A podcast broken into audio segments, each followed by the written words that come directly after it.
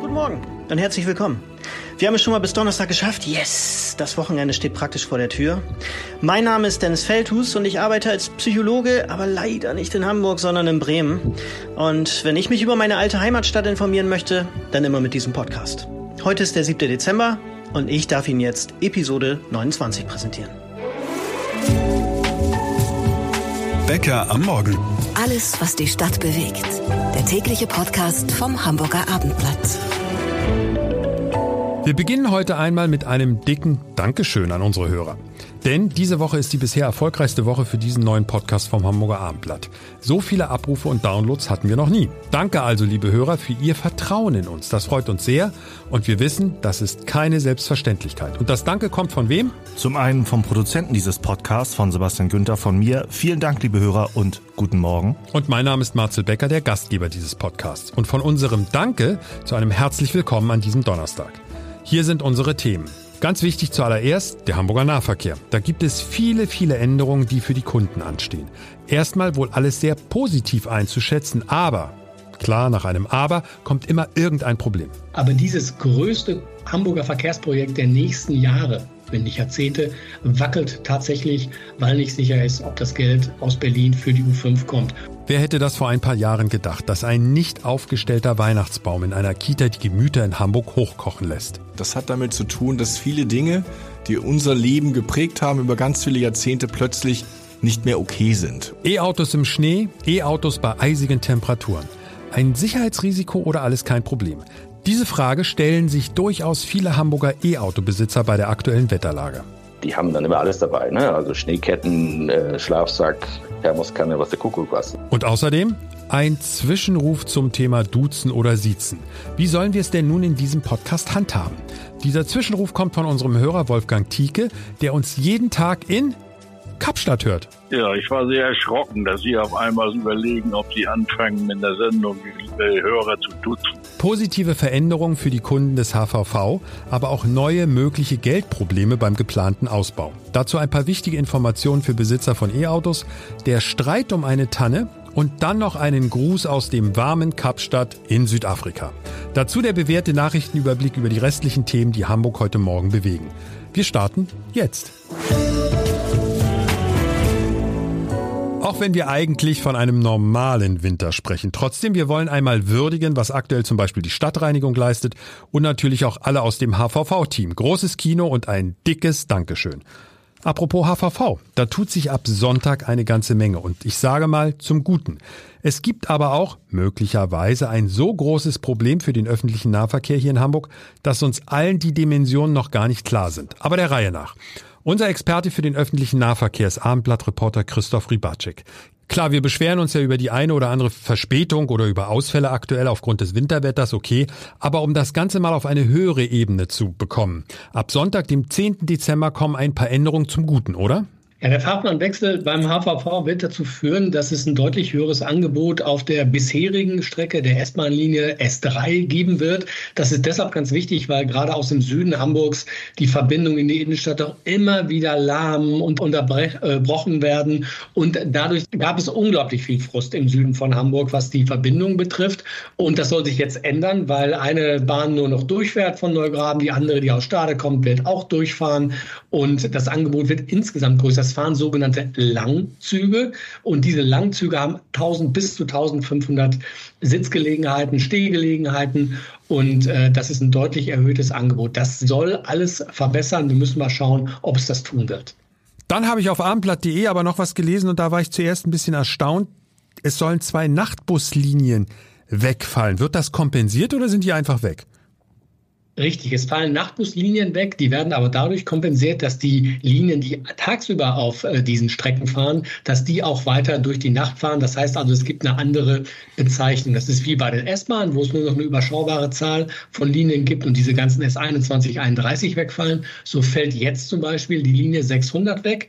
Die kennen viele Partygänger, weil sie nachts vom Kiez äh, Richtung äh, Osten, Hamburger Osten dann fahren zum Beispiel. Die werden aber kompensiert durch die Linien, die man auf den Strecken kennt, also der 23er, 25er und so weiter, die alle aus dem aus dem Bereich Altona wer durch die Stadt fahren, da wo sonst keine U-Bahn oder S-Bahn fahren. Das heißt, die fallen weg und bald fallen alle Nachtbuslinien weg. Das heißt, die Busse bleiben zwar, nur die Linienzahlen fallen weg. Ein großes Projekt hier in der Stadt, haben ja wahrscheinlich alle schon von gehört, ist der Ausbau der U5. Und nun gibt es möglicherweise, wir reden hier im Konjunktiv, Probleme, weil da die Finanzierung nicht mehr ganz sicher ist. Wir kennen alle das Problem der Ampel in Berlin. Wir kennen das Problem der Haushalte auch in den Bundesländern und natürlich auch in Hamburg. Keiner weiß so richtig, woran er ist im Moment. Wie könnte das Auswirkungen auf die U5 in der Theorie haben? Ja, es ist so, dass die ähm, U5 in Hamburg auf 24 Kilometern fahren soll, durch quasi durch ganz Hamburg durch, auch am Hauptbahnhof vorbei.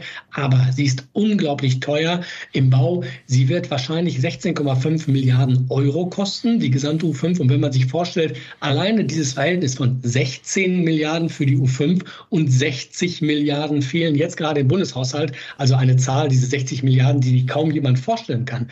Aber wenn man mal das in Relation setzt, dann sieht man, dass der Bund sich sehr sehr genau überlegen wird, welche Projekte er in den Ländern eigentlich noch fördern will und fördern kann. Der Förderantrag aus Hamburg ist noch nicht gestellt, kann auch noch nicht. Es gibt auch noch nicht mal einen Planfeststellungsbeschluss für die U5. Aber dieses größte Hamburger Verkehrsprojekt der nächsten Jahre wenn nicht Jahrzehnte, wackelt tatsächlich, weil nicht sicher ist, ob das Geld aus Berlin für die U5 kommt. Und alleine kann Hamburg die U5 nicht bauen. Dazu fehlen sie in Hamburg an Finanzen. In der Regel hören wir ja überall von den Politikern eigentlich eher Beschwichtigung. Deswegen war ich so ein bisschen erstaunt, als ich auf abendblatt.de ein Zitat von Dennis Heinert gefunden habe, dem Sprecher von unserem Verkehrssenator. Der hat gesagt, die Auswirkungen für den Bundeshaushalt und in der Folge für vom Bund potenziell geförderte Verkehrsprojekte in Hamburg lassen sich nach dem jetzigen Stand noch nicht abschätzen abschätzen. Das ist verdammt ehrlich, aber es klingt jetzt auch nicht sehr optimistisch.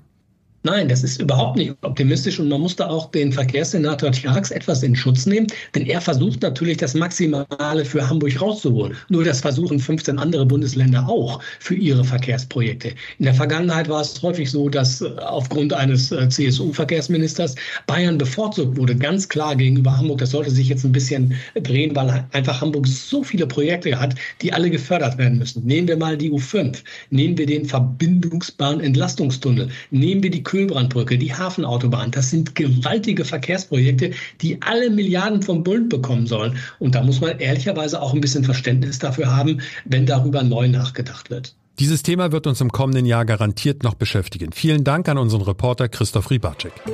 Der nicht aufgestellte Tannenbaum in der Kita Mobi in Lok steht. Himmel, der Erregungsgrad ist nach wie vor hoch. Die Resonanz allein bei uns im Haus, was wir dazu an Mails und Meinung von den Lesern und Hörern hier beim Abendblatt bekommen, ist enorm. Unser stellvertretender Chefredakteur Matthias Iken hat sich dazu in einem Kommentar auch seine Gedanken gemacht. Und Achtung, Warnung vorab, er nimmt sehr, sehr deutlich Stellung. Matthias, bei uns im Podcaststudio. Ich muss dir als Einstieg in unser Gespräch allerdings etwas gestehen. Nur zu. Ich bin ein großer Fan deiner Kommentare. Das ist auch der Grund, warum du ja so oft hier bei uns im Podcast bist, weil ich finde, du gibst mit deinen Kommentaren immer wieder einen Anlass nachzudenken und das ist immer so ein Stupser, nochmal einen Schritt weiter zu gehen. Aber ich habe ich will noch gar nicht sagen, dass ich nicht deiner Meinung bin, aber bei deinem letzten Kommentar zum Thema Weihnachtsbaum habe ich geschluckt, weil im ersten Satz hast du den Begriff identitäres Denken untergebracht und im letzten Satz Donald Trump. Und es geht um einen Tannenbaum, der in einer Kindertagesstätte nicht aufgebaut wurde, beziehungsweise nicht aufgestellt wird. Matthias, einmal diese Geschichte, natürlich haben wir alle sofort Puls, wenn wir solche Sachen hören, weil wir das Gefühl haben, der Diskurs wird immer weiter verengt und es wird immer schwieriger, auch zwischen richtig und falsch zu unterscheiden. Aber du haust hier richtig auf den Putz. Was hat dich bewegt? Naja, der Punkt ist, das äh, ist erstmal natürlich eigentlich eine drollige kleine Geschichte aus dem Kindergarten. Man denkt sich, mein Gott, warum muss man damit bei Trump enden? Der Hintergrund ist ein ernster, weil man wirklich von immer mehr Leuten vernimmt, dass sie sich unwohl und fremd in ihrer eigenen Welt fühlen. Und das hat damit zu tun, dass viele Dinge, die unser Leben geprägt haben über ganz viele Jahrzehnte, plötzlich nicht mehr okay sind oder nicht mehr politisch korrekt sind. Was ja manchmal auch in Ordnung ist. Was manchmal sicherlich in Ordnung ist, keine Frage. Nur das hat inzwischen eine Dimension angenommen, dass wir ähm, mit Erschrecken feststellen, dass viele Leute aus der einst bürgerlichen Mitte nach rechts abwandern. Und der Punkt war, und deshalb habe ich das Trumpsche Beispiel gewählt, dass ja selbst viele Linke, zum Beispiel auch der Chef der damaligen Grünen Stiftung in den USA, gesagt hat, wir haben uns viel zu viel um Identitätspolitik gekümmert und viel zu wenig um die Sorgen der Menschen. Und deshalb hätte Trump die Wahl gewonnen, jetzt vereinfacht gesagt. Das ist ein Punkt, den ich hier auch an ganz vielen äh, ja, Orten feststelle. Und interessanterweise gab es ja so viele Leserbriefe zu diesem Kommentar mhm.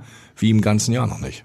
Ich habe auch schon für mich überlegt, ist es das eigentlich wert, dass wir darüber so viel sprechen? Aber es bewegt die Menschen in jede Richtung übrigens auch. Es ist ja nicht nur so, dass alle Leute immer sagen, ja, das ist falsch, was da passiert, sondern manche sagen ja auch, gut, dass man sich darüber mal Gedanken macht. Ich will, und Wobei ich möchte, schon 95 zu 5 Prozent. Ja, ja, ja, aber trotzdem, man, ich, ich finde es ja immer wichtig auch zu sagen, die Stimmen, die in der Minderheit sind, muss man ja zumindest ernst nehmen. Weil das macht ja am Ende auch oft, finde ich, den Diskurs aus, dass wir wir haben ein Problem, wir haben ein Kommunikationsproblem, hatten wir an anderer Stelle auch schon drüber gesprochen und ich, ich finde das ganz wichtig, dass wir uns auch mit Meinungen austauschen, die uns vielleicht wirklich komplett gegen den Strich gehen. Aber nochmal die Frage, wenn ich dich richtig verstehe, baust du eine Brücke oder interpretiere ich das über, dass du sagst, Kinder, wir müssen aufpassen, wir treiben einer bestimmten Klientel die Stimmen zu, weil wir uns mit solchen Sachen auseinandersetzen, die eigentlich in der bürgerlichen Mitte gar kein Thema sind. Genau, das ist der Punkt. Und das ist wirklich gefährlich. Also ich meine, jede Umfrage, die wir derzeit bekommen, müsste uns eigentlich alarmieren. Wenn 22 Prozent sagen, sie halten die AfD für eine wählbare Partei, dann haben auch die 78 Prozent der anderen Parteien ein Problem, weil wie kann es sein, dass so eine Partei plötzlich so stark wirkt? Und da müssen wir uns, glaube ich, wirklich kritisch hinterfragen, wie schaffen wir es, die Gesellschaft als Ganzes mitzunehmen? Und diskutieren wir nicht eher derzeit, gerade auch in den Medien, in der Politik, in der Werbung, in diesen kleinen Spitzengruppen wirklich so, sag ich mal, überdrehte Minderheitenthemen, dass wir die wirklichen Mehrheitsthemen der Menschen nicht mehr auf den Punkt bekommen. Und das führt dazu, dass die Leute abwandern. Wir haben uns mit dem, mit diesem Thema Tannenbaum, es ist, glaube ich, der dritte Tag, dass wir uns damit beschäftigen bei uns im Podcast. Und wir haben auch mit der Kindertagesstätte selbst, mit dem Vorstand dort gesprochen.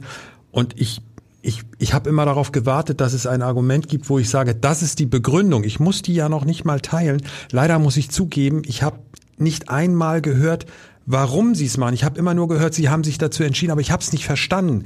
Und naja, sie meinen es gut. Sie denken, das ist Religionsfreiheit. Das ist aber keine Religionsfreiheit, das ist ein Missverständnis, sondern das ist Freiheit von Religion und Tradition. Man will offenbar denen, die überhaupt keinen christlichen Hintergrund haben, nicht zu nahe treten. Ja, das bestreiten sie ja. Sie bestreiten das als Begründung. Das ist ja das Kuriose daran gewesen. Sie wollen diesen Punkt gar nicht äußern. Wir vermuten, dass das natürlich dahinter steckt. Und es kommt ja noch etwas hinzu, was ich absolut inkonsequent fand. Ähm, und ich kann das hier an Jetzt der Stelle. Bist du auch schon dagegen? Ja, ich kann das an der Stelle jetzt auch so offen äußern, weil wir uns mit, mit dieser Stiftung ja intensiv ausgetauscht haben. Und wir haben diese Begründung einfach nicht von ihnen, aus ihnen rausbekommen, warum sie es tatsächlich gemacht haben. Und ich, mein Problem ist dabei, dass sie sagen, naja, Adventskalender und Bastelarbeiten machen wir, aber wir machen keine Tanne. Und das finde ich dann inkonsequent. Du schlägst ja einen viel größeren Bogen in die, in die Gesellschaft generell rein und sagst, das ist mal wieder ein Mosaiksteinchen. So verstehe genau, ich Genau, es ist wieder ein Mosaiksteinchen und ähm, eigentlich ist es absurd, dass wir darüber reden. Aber die Aufregung, die Dimension der Aufregung zeigt, dass ganz viele Menschen inzwischen nicht nur ein Magengrollen, sondern eine richtig wachsende Wut haben. Und diese wachsende Wut, wer schöpft sie ab? Matthias Iken, unser stellvertretender Chefredakteur bei Bäcker am Morgen. Wer den Kommentar noch einmal lesen möchte, einfach reinklicken auf abendblatt.de. Wir sind gleich wieder zurück und haben dann noch die Themen offen E-Autos im Winter, ein Risiko oder alles easy und eine deutliche Meinung zu der generellen Ansprache an unsere Hörer. Siezen oder duzen? Aber vorher noch weitere wichtige Meldungen des Tages, sprich unser 360-Grad-Service. Der Hamburg Nachrichtenüberblick bei Bäcker am Morgen. Ich bin Sönke Röding. Guten Morgen. SPD und Grüne in der Bürgerschaft fordern vom Bund eine Reform der Schuldenbremse. In ihrer jetzigen Form sei sie ein Risiko für den Standort Deutschland, erklärte etwa der SPD-Haushaltspolitiker Pein in einer aktuellen Stunde. Beide Parteien befürchten zudem Kürzungen für Klimaschutzprojekte in Hamburg. Noch bis Mitternacht haben die Hala-Aktionäre Zeit, das Kaufangebot der Schweizer Reederei MSC anzunehmen. Dann nämlich läuft die finale Annahmefrist ab. Mindestens 90 Prozent der Halle-Anteile müssen MSC und der Stadt bis dahin gehören, damit der Deal zustande kommt. Erreichen sie diesen Wert nicht, platzt das Geschäft. Bitterer Pokalabend für den HSV. Die Hamburger mussten sich im Achtelfinale des DFB-Pokals der Berliner Hertha geschlagen geben. Nach 120 Minuten hat es 3 zu 3 gestanden und der HSV hatte zwei Führungen hergeschenkt. Im Elfmeterschießen verlor das Team dann mit 3 zu 5. Ebenfalls eine Runde weiter sind Stuttgart, Leverkusen und Drittligist Saarbrücken.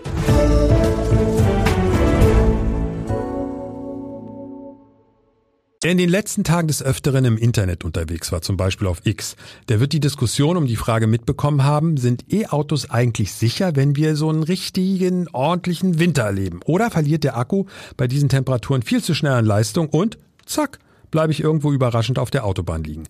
Wir reichen diese Frage weiter an den Abendblatt-Chefreporter und Autoexperten Georg J. Schulz. Muss man bei dem E-Auto bei diesen Witterungsbedingungen vorsichtiger sein?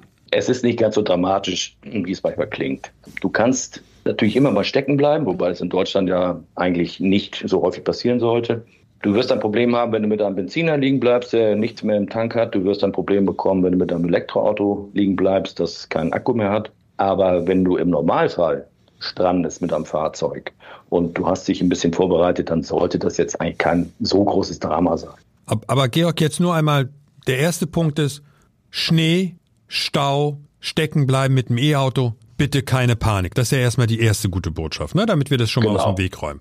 Das zweite ist, ich kann auch mit dem E-Auto ohne Probleme bei eisiger Kälte problemlos mehrere Stunden die Heizung laufen lassen. Auch das ist ja das, eine wichtige und gute Nachricht. Das ist auf jeden Fall so, weil das im Prinzip verglichen zu dem, was du verbrauchst, wenn du fährst, also, oder wenn du gerade im Sommer fährst, sehr schnell auf der Autobahn. Elektroautos verbrauchen ja immer sehr viel Strom, wenn sie schneller so als 120 fahren. Und verbrauchen tatsächlich durch diese Rekuperation, die sie haben in der Stadt, da sind sie eigentlich sogar sehr effizient, ne? also auch effizienter als die Verbrenner. Wie viel, wie viel Akku hat so ein E-Auto?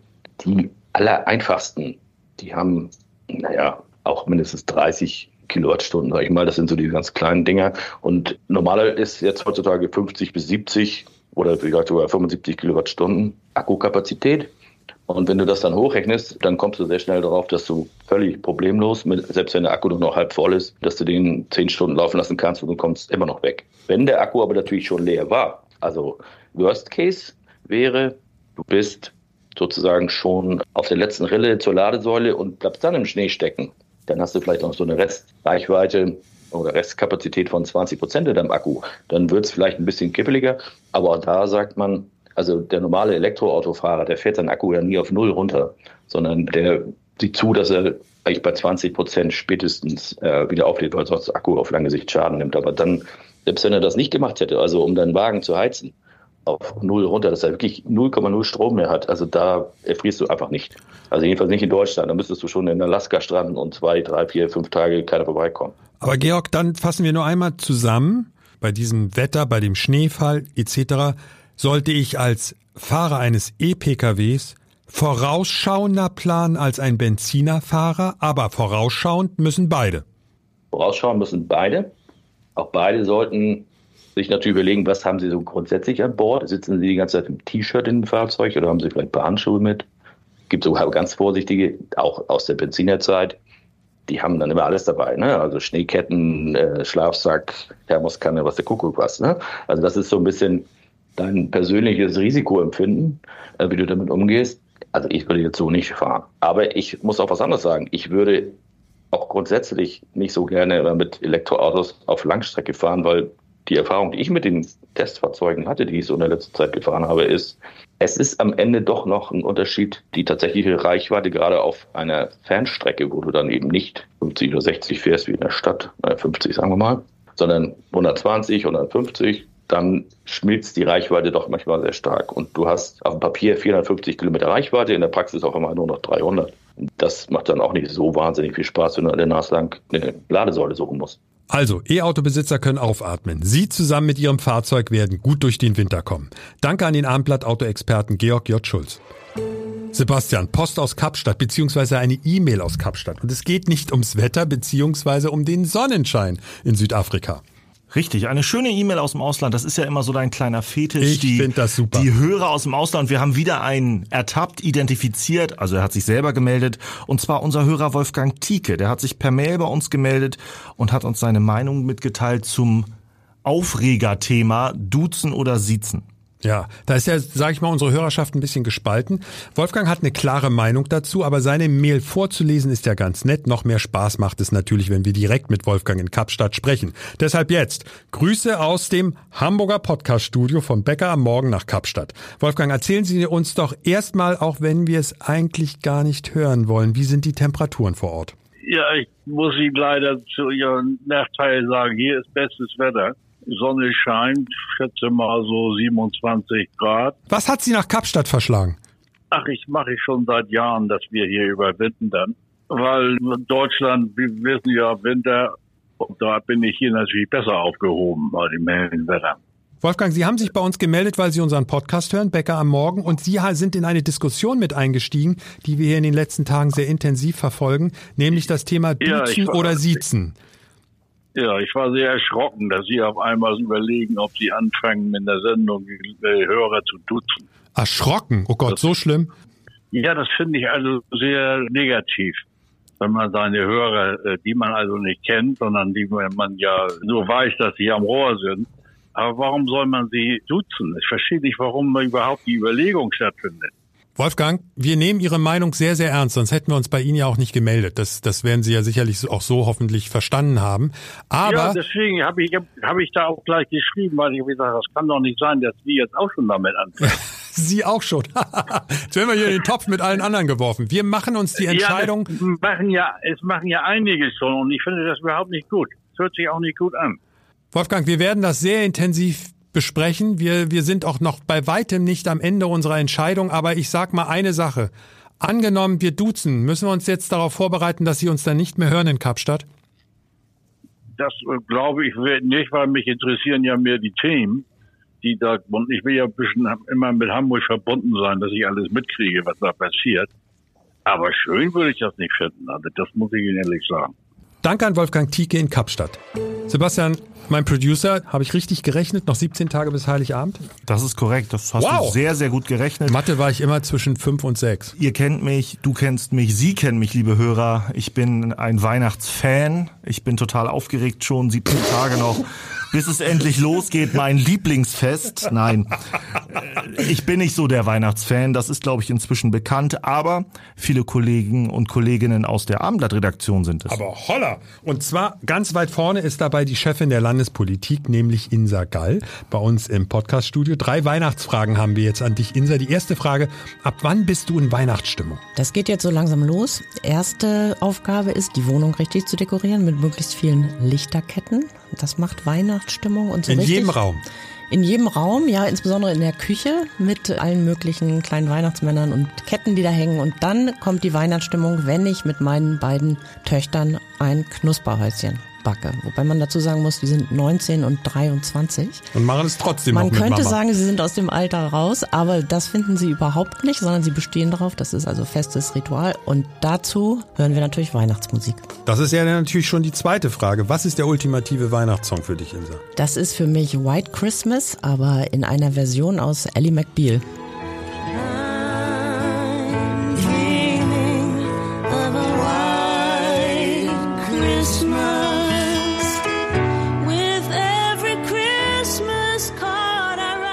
Robert Downey Jr. Robert Downey Jr., genau. Also die Älteren werden sich noch erinnern an die Serie Ellie McBeal. Die war so um die 2000er sehr populär und da gab es auch tolle Soundtracks zu und ein Special zu Weihnachten, A Very Ellie Christmas. Und äh, Robert Downey Jr. singt da zusammen mit Wanda Shepard White Christmas. Mega. Was ist an Weihnachten das absolute No-Go für dich? Also da gibt es zwei Sachen. Was ich überhaupt nicht gut finde, ist im Auto hin und her zu fahren zwischen Omas, Großeltern, Geschwistern, Schwiegereltern und die halben Weihnachtsfeiertage auf der Autobahn oder im Zug zu. Weil dich das einfach nervt, weil du sagst Zeitverschwendung oder weil du sagst aus umwelttechnischen Gründen ist es? Weil ich es total unfestlich finde und es mich nervt, ehrlicherweise muss ich sagen. Also deshalb versammeln wir uns. Du?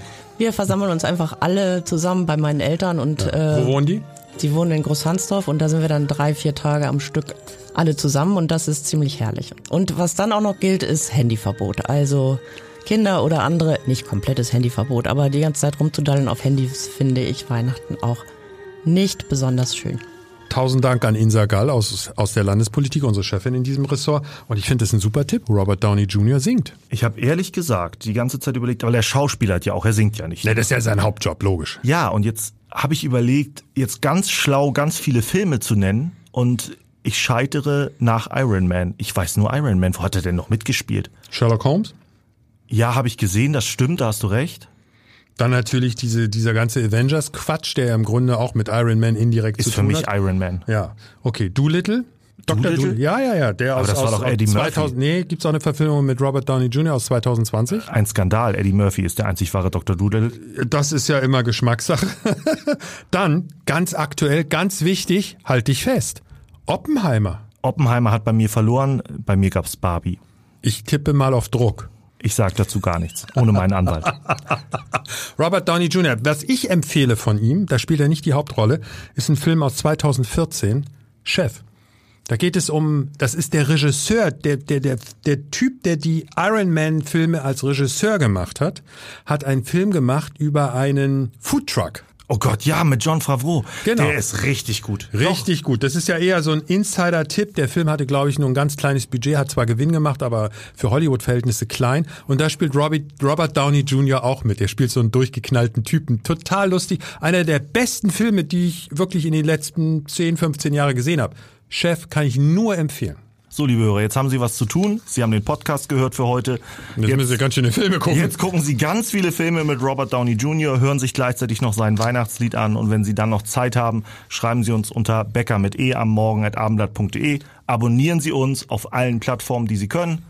Bewerten Sie uns und wir hören uns morgen wieder. Bis dahin. Bye bye.